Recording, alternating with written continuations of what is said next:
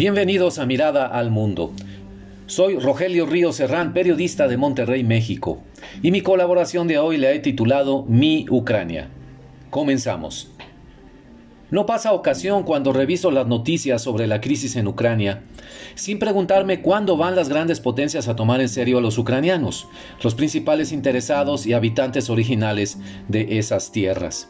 Lo digo porque ni norteamericanos ni rusos los han tomado en mayor consideración y se refieren a ellos en los mismos términos en que un rey defiende a un protectorado.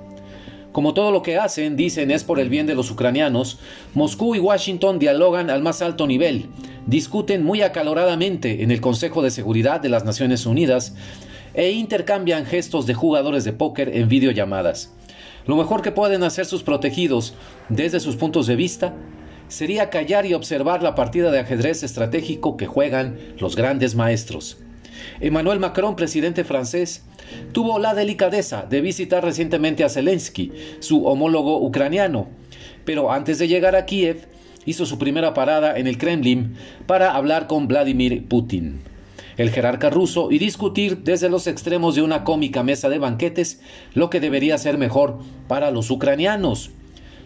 Debatir si Ucrania debe entrar o no a la OTAN, por ejemplo, antes de preguntar a los ucranianos cuál es su preferencia, es el signo evidente de que Ucrania es evaluada como una moneda de cambio entre los poderosos, un valor estratégico que puede ser alterado en cualquier momento y según sus intereses. De lo más sensato que he visto en la cobertura mediática sobre la inminente guerra en Ucrania, una guerra que lleva ocho años en curso, pero que muchas personas apenas acaban de descubrir, son las notas, reportajes y podcasts de medios de comunicación como la BBC de Londres, el New York Times, del periódico The Washington Post o por supuesto el periódico Le Monde Diplomatique, en los cuales sus corresponsales viajan a Kiev y otras zonas ucranianas, platican con la gente en las calles y difunden sus opiniones y sentimientos. Lo digo porque al ver esa cobertura mediática desde el terreno, las cosas se ven muy diferentes y alejadas de esa vociferante voz de una guerra inminente que envolvería a Europa. La señora que va por el pan en la capital ucraniana, el granjero que ordeña sus vacas día a día, sus hijos y nietos, se dedican a resolver sus vidas sabiendo que puede extenderse el conflicto que ya viven pero que no van a interrumpir sus existencias para tirarse a llorar al suelo. Sobre todo ningún ucraniano de la calle parece estar pensando en Washington ni Moscú como sus salvadores, sino más bien como sus verdugos. En ese sentido, los norteamericanos son percibidos en la misma categoría de invasores que los rusos, vaya cosa. La Ucrania que yo percibo desde lejos, a miles de kilómetros desde mi casa aquí en Monterrey, México, es más parecida a una sensación que como mexicano siento más familiar, claro, mucho más familiar. Es la de vivir en un país en guerra latente o manifiesta y eso no va a detener el ritmo de nuestras vidas ni a paralizarnos.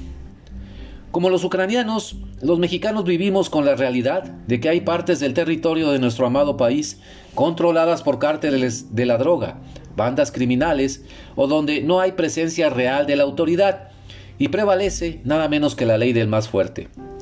Como los ucranianos, los mexicanos padecemos a nuestros gobiernos más que apoyarnos en ellos para que prosperen personas, familias y comunidades enteras unos más idealistas que otros, bajo siglas y partidos políticos diferentes, los cambios de gobierno se reducen a un relevo físico de los gobernantes, pero no de la depredación sistematizada de la nación. Como los ucranianos, finalmente, los mexicanos vivimos como vecinos de una gran potencia, cuyo tamaño de economía, territorio y poderío militar es infinitamente superior al nuestro. No, no se puede ir a la guerra contra Rusia, ni contra los Estados Unidos, si ese fuera el caso.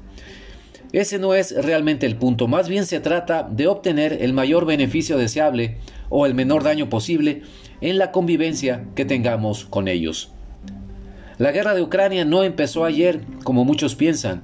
El siguiente paso en ella sería involucrar a Estados Unidos y sus aliados europeos en un combate generalizado contra las fuerzas prorrusas de una parte del territorio ucraniano. Situación que para los olvidados e ignorados ucranianos resultaría poco más que en muerte y destrucción. Mi Ucrania, como mi México, es la que menos ganaría en la extensión de una guerra que le ha dejado estragos y huellas imborrables a su población. ¿Qué quieren los ucranianos?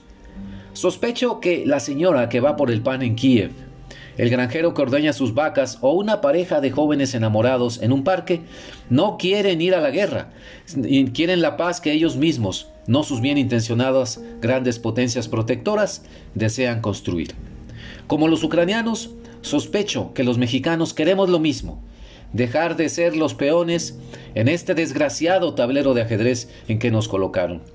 No a la guerra en Ucrania, no a la guerra en México. Muchas gracias.